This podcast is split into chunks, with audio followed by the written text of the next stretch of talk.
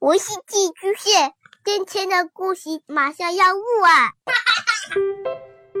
孩子的世界充满了色彩和欢乐，用有温度的声音讲你爱听的故事。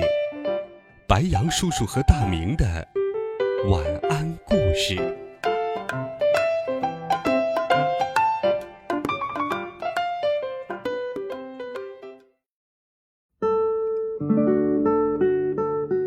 小朋友们、同学们，大家好，欢迎收听白羊叔叔讲故事。今天，白羊叔叔继续给你准备了经典童话《绿野仙踪》，一起来听第十三集《救援队伍》。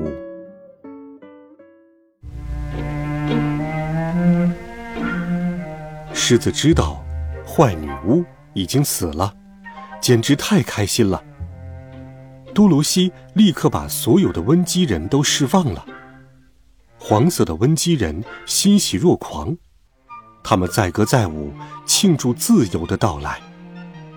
狮子说：“如果稻草人和白铁樵夫也在这里就好了。”多鲁西说：“我们去救他们吧。”于是，多罗西召集了所有的温基人，请求他们帮助自己。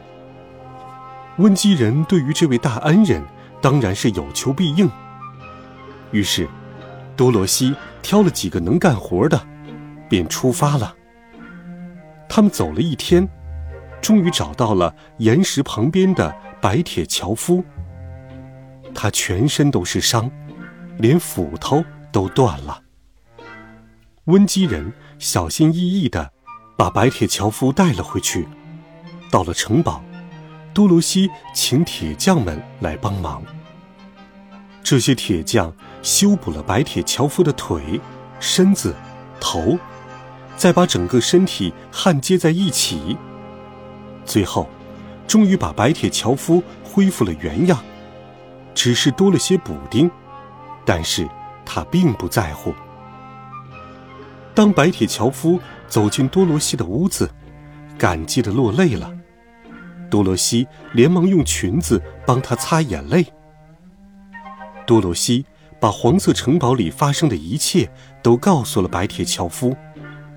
他说：“如果稻草人也在，我就更高兴了。”多罗西说：“我们一定会找到他的。”他们带着温基人继续去寻找稻草人。又走了一天多。终于找到了稻草人的衣服，那些衣服都挂在了非常高的树上。白铁樵夫说：“我把树砍倒就可以了。”白铁樵夫现在拥有一把金斧头了，那是温基铁匠帮他造的。他砍了几下，咔嚓，大树便倒了。多罗西。捡起了稻草人的衣服，带回了城堡。温基人用新鲜的稻草将稻草人恢复了原样。现在，小伙伴们都聚齐了。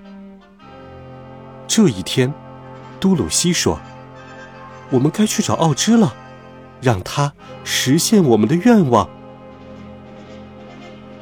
第二天，小伙伴们向温基人告别。温基人舍不得他们，但知道他们去意已决，于是准备了金项圈给狮子和托托，准备了钻石镯子给多罗西，准备了金手杖给稻草人，准备了镶满宝石的油罐给白铁樵夫。冒险小队向温基人一一告别。多罗西在坏女巫的柜子里。拿了一些食物，然后他发现了漂亮的金帽子，于是戴在了头上。出发了，在温基人的祝福声中，小伙伴们朝着绿宝石城前进了。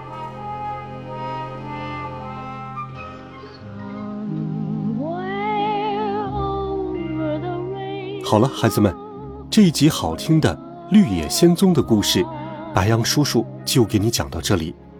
温暖讲述，为爱发声。每天，白杨叔叔讲故事都会陪伴在你的身旁。孩子们，我们明天见，晚安，好梦。